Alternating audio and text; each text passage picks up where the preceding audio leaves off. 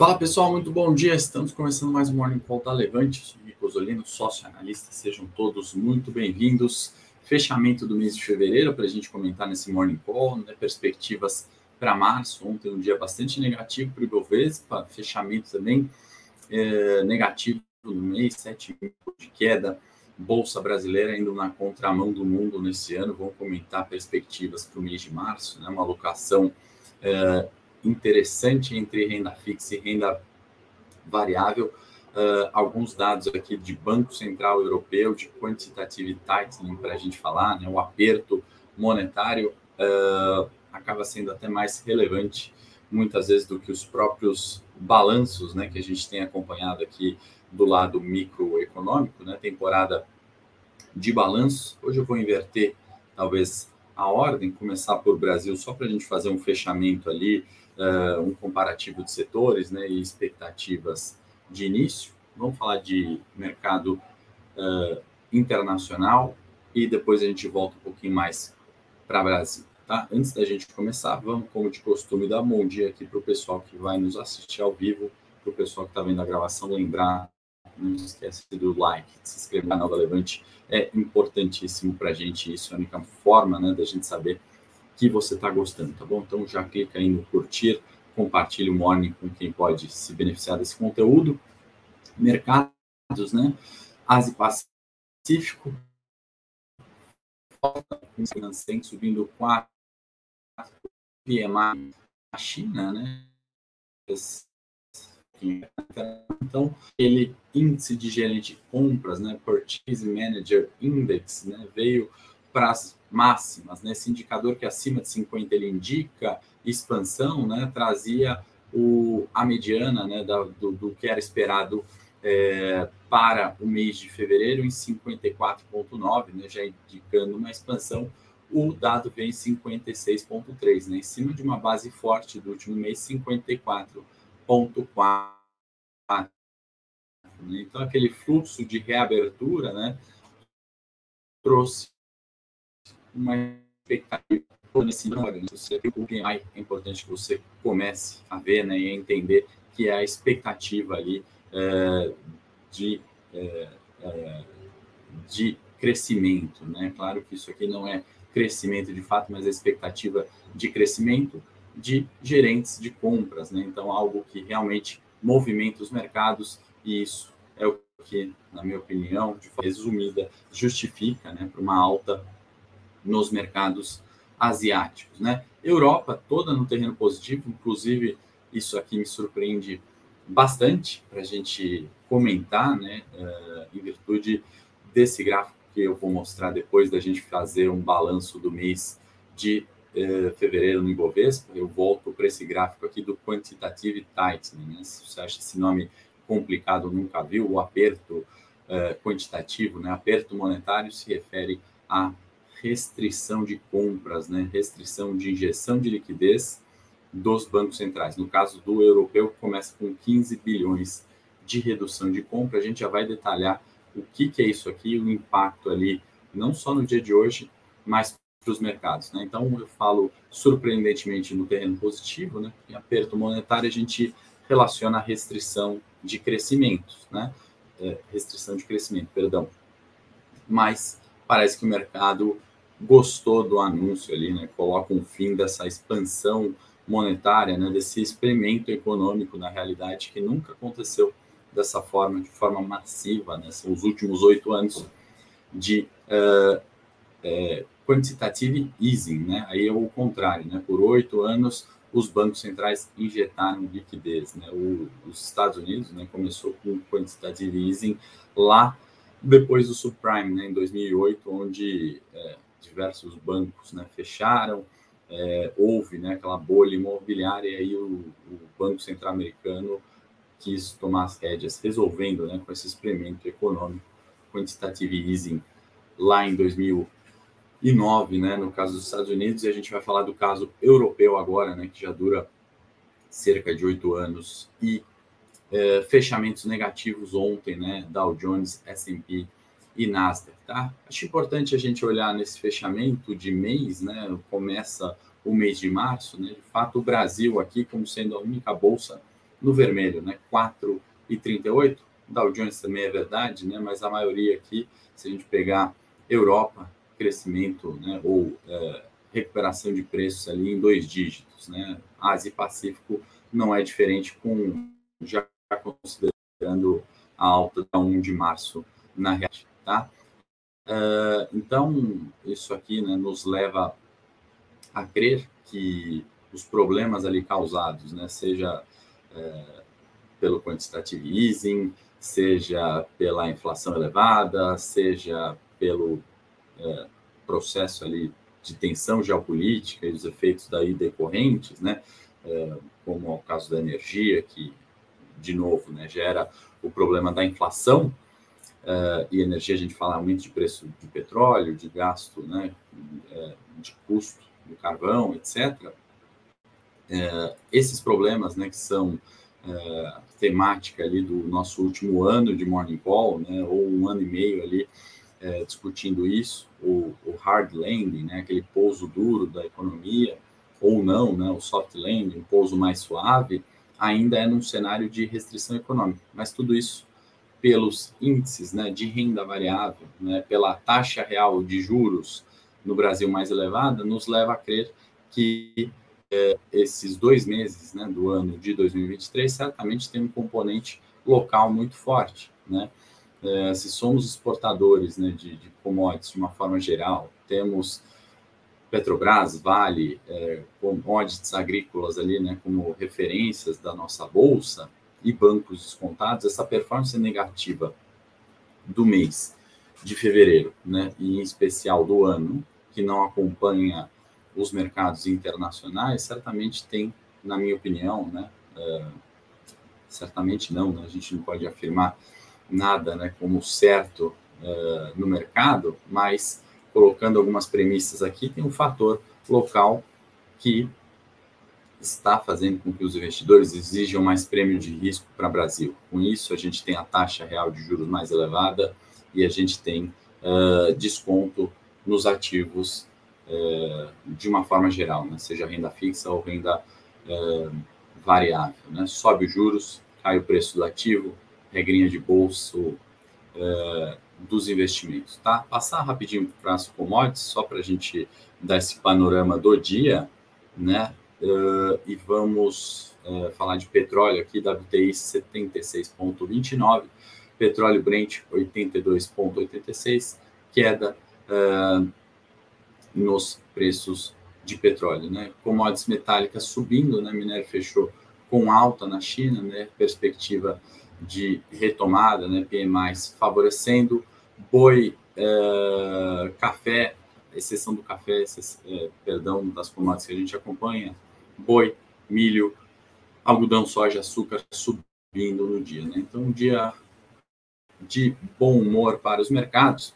E antes de passar para o Ibovespa, nosso fechamento, deixa eu dar um bom dia aqui para quem está entrando, o Rui, Gilmar, Jacó, Reginaldo, Andrew, Alexander, não dá para falar o nome de todo mundo, se puderem, o like, sempre muito bem-vindos. Uh, o Alexander está né, tá dando um bom dia e parabéns pela operação de ontem, obrigado, Alexander, foi realmente uma boa operação, fizemos a realização do lucro né, em Gerdau, opção, para quem não sabe, é um contrato de derivativo, né, ele funciona como um seguro de carro. Né? Você pode usar o derivativo dessa forma, você pode usar o derivativo também para se expor uh, é, a, a, volatilidade, né? você pode usar o derivativo né, de forma é, seca né, para trazer ainda mais é, é, variação do que o ativo objeto. Né? Então, estou falando de uma ação varia 2%, você com um derivativo da forma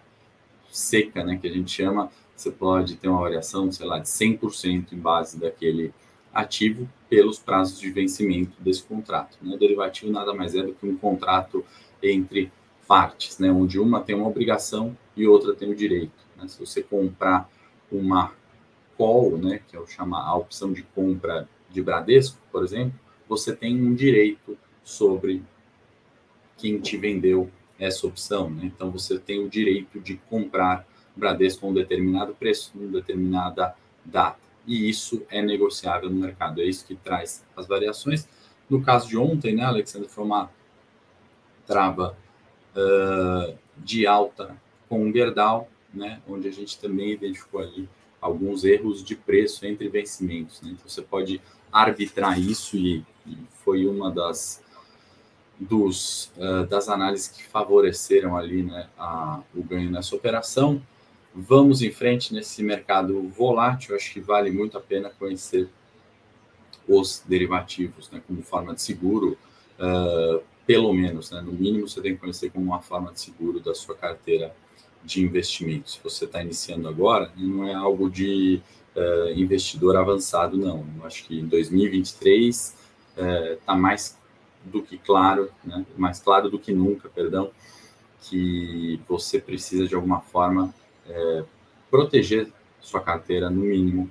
Então, não é um papo tão avançado assim. Né? Quando eu estou falando de travas, né? quando eu estou falando de volatilidade ou de arbitragem, concordo com você, mas conhecer call, opção de compra, conhecer a put, opção de venda, eu acho que é algo mandatório mesmo para o iniciante, né? Como você querer é, dirigir o carro, né? E talvez não tenha feito, não tenha aprendido no carro manual, né? Você vai conseguir dirigir o automático, mas certamente você vai entender melhor se você souber dirigir um carro manual também.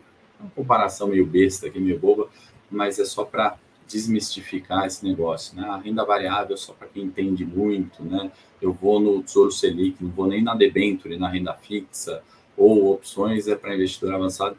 Tudo balela, na minha opinião. Tudo justificativa de quem vai ter performance relativa menor no final das contas, né? Porque o risco vai ser é, inerente de todas as operações. Né? Volto a lembrar, 15 dias atrás a gente teve um novo default em renda fixa. Né? Você está lá com a sua aplicação de renda fixa, deu um default, vai ter que usar o FGC. Né? Então, o risco é, é inerente dos investimentos. Né? E aí cabe o conhecimento, cabe diversificar com derivativos ou outras formas também, outras estratégias. Tá, pessoal? Vamos. É, queria compartilhar com vocês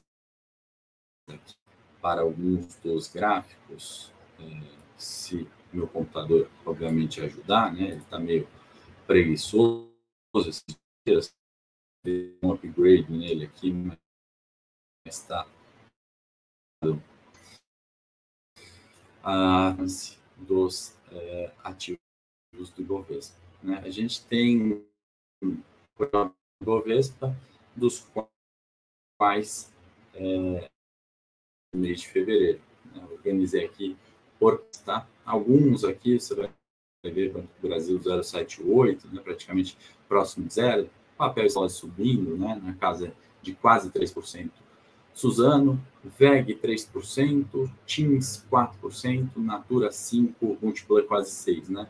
Esses ativos, pessoal, acho que aí sim um componente micro, uh, um, um, um, destaque ali no setor, um destaque no gerenciamento de custos ou num, num desconto excessivo de um preço de tela. Né? Isso sim é macro, né? é micro, perdão. A hora que a gente olha todos os ativos do Ibovespa, né, Americanas que liderou a queda de 42, seguido por Azul, CVC, algumas de varejo, né, então setor de é, aviação e turismo, né, é, techs caras é, e, e, algumas aqui do varejo, né, sofrendo duras quedas, né, a gente tem que entender o que, que é o risco local, né, porque Brasil vai na contramão do mundo. Acho que esse gráfico, né, essa forma de é, é, que eu acho interessante a gente olhar, né, um resumo do mês aqui e a gente vê quanto maior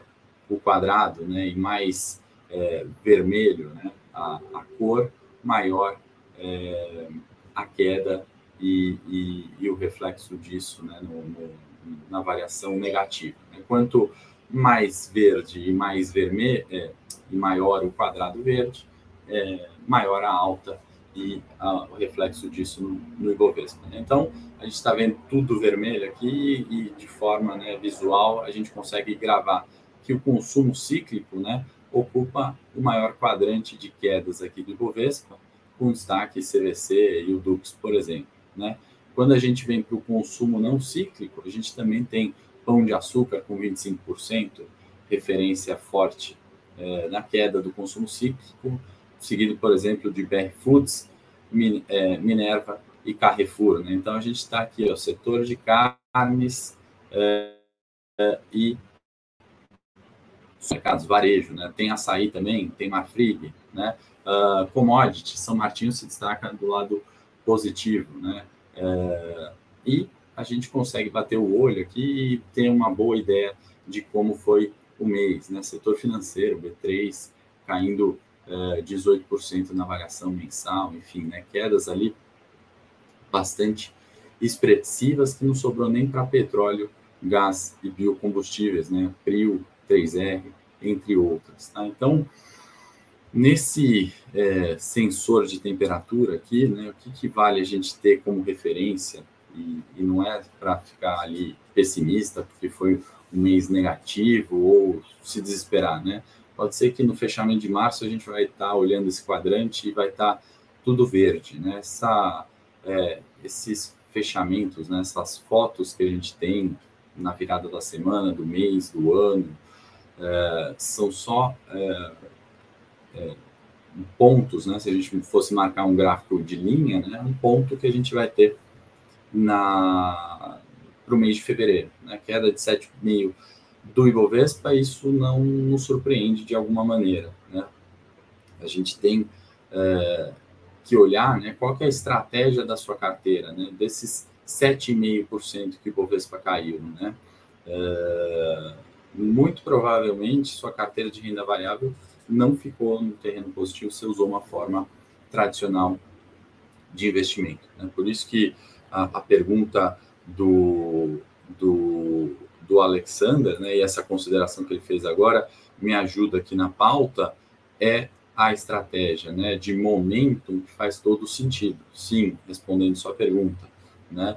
Que seja para especulação, para proteção de carteira, ou para arbitragem, né? Você fala assim, poxa, hum, por que será que Minerva cai 19 enquanto uh, JBS não, não tem uma queda nesse, é, nesse tamanho, né? É, qual é a diferença? Né? Se a gente está falando no limite de carne, a diferença fica no micro, a diferença fica na gestão, é alguma questão de custos, né? É, por que Teams, né? Uh, Team é, sobe 4, a Teams 3, enquanto uh, o varejo despenca. Né? Você tem essa alocação tática, né? Muitas vezes você faz a, a, correta alocação, né? Se a gente pegar esses 10 ativos do Ibovespa, né, que subiram, e você tiver tido a sorte de ter montado uma carteira que seja de longo prazo, né, com, com pesos iguais na, na carteira, você teve 2,1 de performance positiva no mês de fevereiro. Né? Isso é praticamente impossível, Alexander. Né? Não tem nenhum fundo long only dos melhores gestores aqui da Faria Lima que vão uh, ter tido ali alocação uh, nesses 10 ativos de maneira igual mesmo porque estamos falando de Suzane Clabin, né, praticamente mesmo setor, você não teria 20% de uma exposição em papel e celulose no mês de fevereiro, né, talvez você é, poderia ter mais exposição em banco do que essa carteira é, suposta, né? Então, meu ponto é, né, em meses negativos ou, ou, em performances negativas ou positivas, tanto faz, né? Aquilo que eu estou falando, fechamento de fevereiro foi negativo, de março foi positivo. Você tem que comparar essa rentabilidade é, com alguma coisa, né? ou alfa. Se o mercado caiu 7 e você caiu 2, isso é bom. Se o mercado caiu 7 e você teve essa carteira aí que, hipoteticamente, né, dos 10 ativos que subiram, você escolheu ali, você teve a sorte de escolher aquilo, você teve 2.1, né? É, qual estratégia, né, que tem batido o mercado ou que tem é, trazido um diferencial, né? Naquela análise de cinco fatores, aliás, eu fiz uma live disso, se a produção quiser colocar, né? Nessa análise de cinco fatores, são as principais estratégias que você pode ter, né, e aí a gente está falando, por exemplo, da estratégia valora, né, ela é amplamente conhecida, é, você comprar ações baratas, né, ações descontadas. Petro está descontado, por exemplo, né, então, em teoria, ela está barata. Essa é estratégia valor. Obrigado, produção. A live está aí, eu, eu detalho tudo, tudo, isso lá. E, e, e, por que faz sentido essa estratégia momento, e, e eu sou... É, óbvio que eu tenho um, um viés, né, eu sou suspeito para falar, porque desde que eu entrei no mercado, é a, é a estratégia que eu adoto e eu traduzo isso em, em, em três ou cinco dias, em Operação Fênix, como vocês conhecem aqui na Levante, em lucro acima de tudo, cada um com um diferencial, cada um com uma forma de risco, né? Mas a gente conhece os fundos long only, né? Que usam estratégia valor, por exemplo, estratégia low vol, estamos falando de ativos que variam pouco, né? Baixa volatilidade, setor elétrico e saneamento, estratégia de qualidade. Vamos comprar aquelas empresas que são boas, né? É, tem anos de história, pagam dividendos, elas lucram, né? É, estratégia, é, qual não se tem ainda? Growth, né? Ficou muito famosa ali, né? Até 2020, pandemia, as techs, né? Tudo que vai é, queimar caixa agora, mas lá na frente vai ser um sucesso, vai virar um Facebook, né? Isso é estratégia growth, um, um crescimento exponencial lá na frente. A estratégia momento são esses cinco fatores, né? A estratégia momento, eu explico, eu não vou me estender tanto no morning falando disso. Nessa live tem todos os detalhes e o comparativo do curto prazo, né, no final das contas, né, fazendo mais sentido do que tudo isso. Né? Um curto prazo com uma visão de longo prazo, no final das contas, a estratégia momento, né? Primeiro, todas elas batem o Ibovespa desde 2010, tá? Então, não fique triste ali se você usa um buy hold clássico, ela funciona, vale a pena. É, não tem uma estratégia melhor que outra. Eu acho que tem momentos que você pesa mais em uma, mais em outra. Se eu assino aqui uma série de dividendos, por exemplo, né? É, a gente não usa estratégia momento na série dividendos, né? E, e vale essa composição, essa diversificação entre as, os cinco fatores, né? As cinco estratégias todas batem Bovespa no, desde 2010, estou falando de 13 anos. É, só que a estratégia Momento ela traz um diferencial de alfa muito grande para as outras, né? Então é importante a gente olhar quando a gente faz esses morning calls, né, de fechamento e olha performance negativa ou positiva, pouco importa, né? Isso não significa que o Bovespa agora ficou barato e vamos sair comprando, né? Uh, e no mês onde a gente tiver uma porrada no Ibovespa, subiu 10%, não significa, não significa que o, o cenário virou e está tudo tranquilo, né? Então, é, vale diversificar, analisar as diferenças, né? E, e, e, e as composições, né? Por exemplo, a gente está vendido em B3 na carteira do trade dessa semana, né? É, já a segunda vez na sequência né, de semanas, né? Então, a estratégia de curto prazo, que a gente faz operação vendida. Né? Semana passada, 20% da carteira ainda em queda, esperando uma queda do mercado, né? S&P teve a pior semana, o Bovespa foi ruim. Nessa semana a gente aumentou para 40% de venda da carteira. Ou seja, você descorrelaciona do Bovespa. Você está vendido, né, para ganhar com a queda do mercado, se o mercado cai 7,5% em fevereiro, ótimo para você. Isso é estratégia momento, tá? Espero que não tenha ficado complexo? Acho que não, né? Porque a gente é, sempre, às vezes tem pessoas chegando agora no Morning que acompanha mais tempo já entende muito bem, contribui, né? Como é o caso até do, do e outros aí. É, é, mas para agora para o derivativo, né? Tem tem jargão, tem jargão, jargões na sua, na sua especialidade, engenheiro, enfim, né? São jargões, mas é, é, é importante você ter claro que no final das contas, né? Você tem que comprar o que está subindo e vender o que está caindo, né? Resumindo, a estratégia momento é isso, né? Ela é fácil de entender, é, é difícil de executar, né? Por isso que a gente tem é, especialistas nisso, né? por isso que a gente existe no final das contas. Esse é o, é, é, é o que a gente faz aqui na Levante, tá?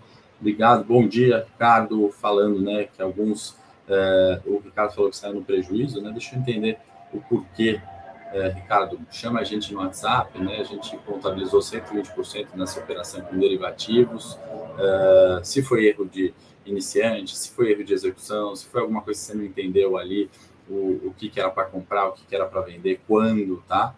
Uh, e o Rui está dando um bom dia com like merecidíssimo. Obrigado, pessoal. Se puder contribuir no like, eu agradeço. O Hamilton já está fazendo uma crítica aqui ao PT, da bandeira em homenagem ao PT, né? É, tem fatores locais né, de ruído político, não vou fazer críticas aqui a partidos, né, não é nosso foco. Nos copos meio cheios, a gente tem um, uma vitória do Haddad ali que foi boa para os mercados, é a reoneração dos combustíveis. Tá? Então, esse assunto é extremamente importante para o curto prazo, volta a tributação de fins a combustíveis, vai ter diferença ali entre gasolina, diesel, etc mas a gente está falando mais ou menos ali de 10, 15% do preço da gasolina, depende do preço do seu estado, é, que é, isso é, é, piscofins, né? Tem outros impostos ali, se a gente pensar numa realização da Petro, é 25% uh, que sobra para a companhia, tá? O, a maior parte ali acaba sendo tributos, arrecadação para o governo, né? Nessa reoneração vem 28 bi para o governo, o que de fato dá uma tranquilizada ali com o lado fiscal, com contas públicas, no lado do copo mexendo. No lado do copo meio vazio, que, que a gente tem com isso? Né? Aumento da inflação. O aumento da inflação é aumento de juros e é o cenário base que a gente está. Né? A gente está falando desde 2021, a gente não comprou esse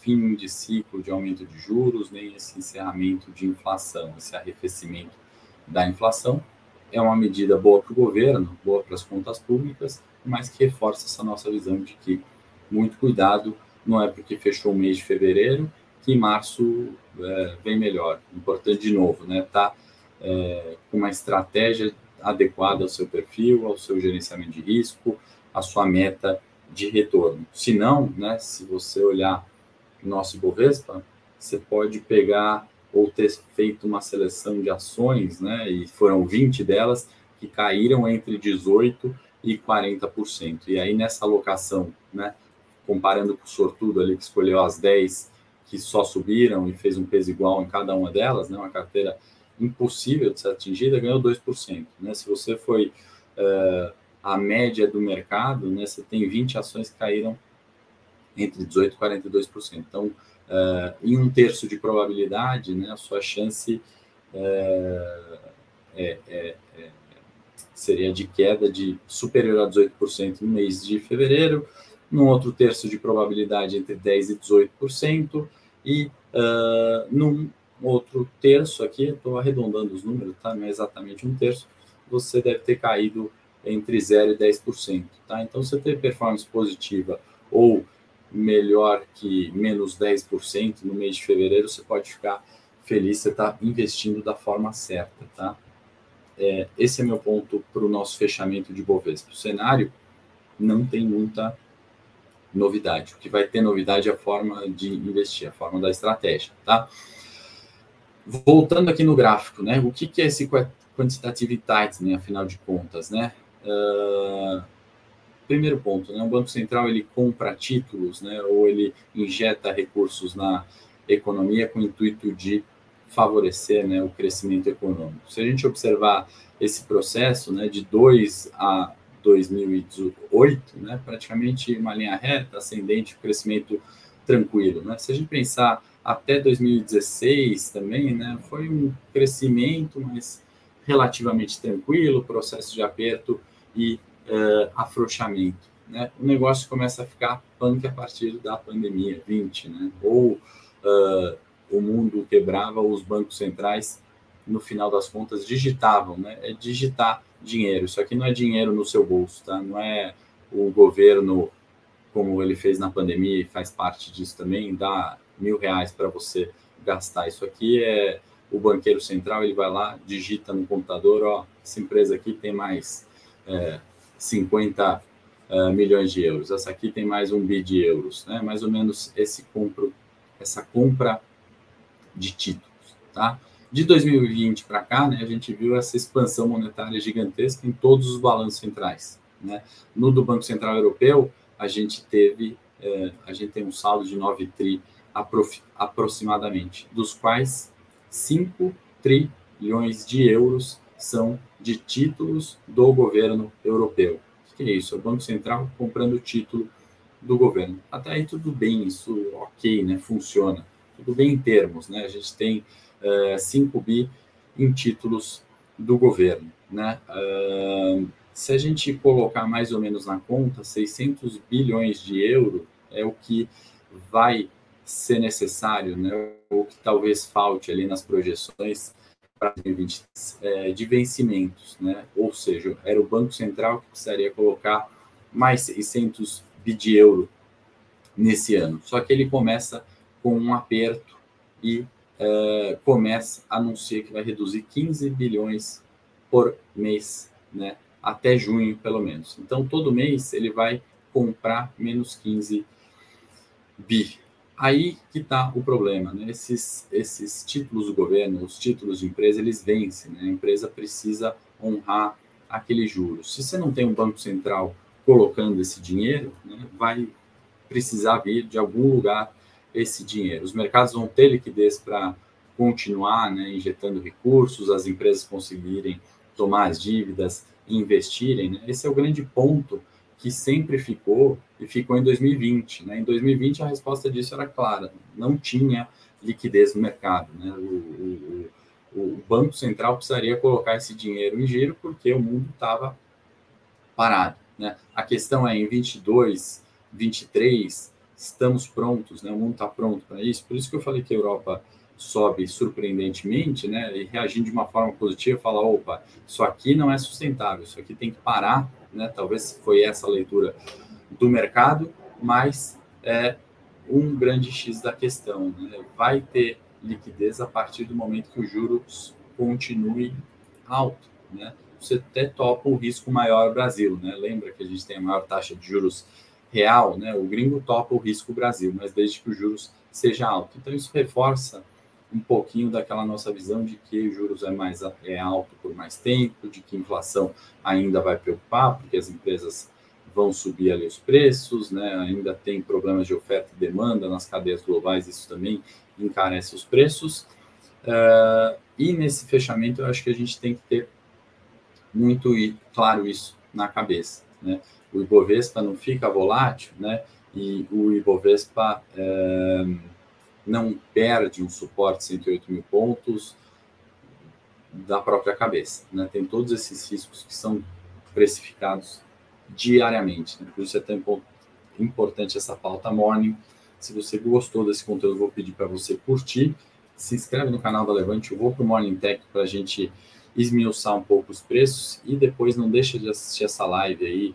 Pode ser no fechamento, ela dura uma hora, né? Tem um, um tempo maior, mas a gente fala do, do investimento em fatores, né? Cinco fatores, dos quais momento, né? É pegar essas viradas de curva, né? Pegar os ativos que estão caindo e vender, né? Ter coragem de fazer isso, é, que a gente traduz em algumas estratégias, eu acho que faz muito sentido. Eu comprovo ali com estudos, né? É, nem meus, que a estratégia momento está batendo as outras quatro mais difundidas nos investimentos. Tá? Então, eh, os fundos da Faria Lima né, não tiveram essa carteira de 10 ativos que deu um 2% uh, eh, em fevereiro. Né? Essa carteira é utópica, né? muito mais provável a alocação, né? eu não estou falando que estão errados, né? ninguém eh, não tem certo e errado, mas eles vão estar alocados nas 73 ações que caíram né, de 0 a 42% né, no mês de fevereiro, certamente. Né? Tem ações ali baratas, né? Mas por isso que às vezes é importante você usar estratégias como proteção, que é o caso das opções que a gente falou hoje, entre outras. Tá bom? Pessoal, se gostou do Morning, curta, encaminhe para os amigos, deixe nos comentários alguma dúvida aqui que eu não respondi ou que você tenha. Sexta-feira eu volto para a gente comentar mais. Eu estou no Morning Tech agora a gente falar de preço para falar de um forte abraço. Espero no Morning Tech na sequência.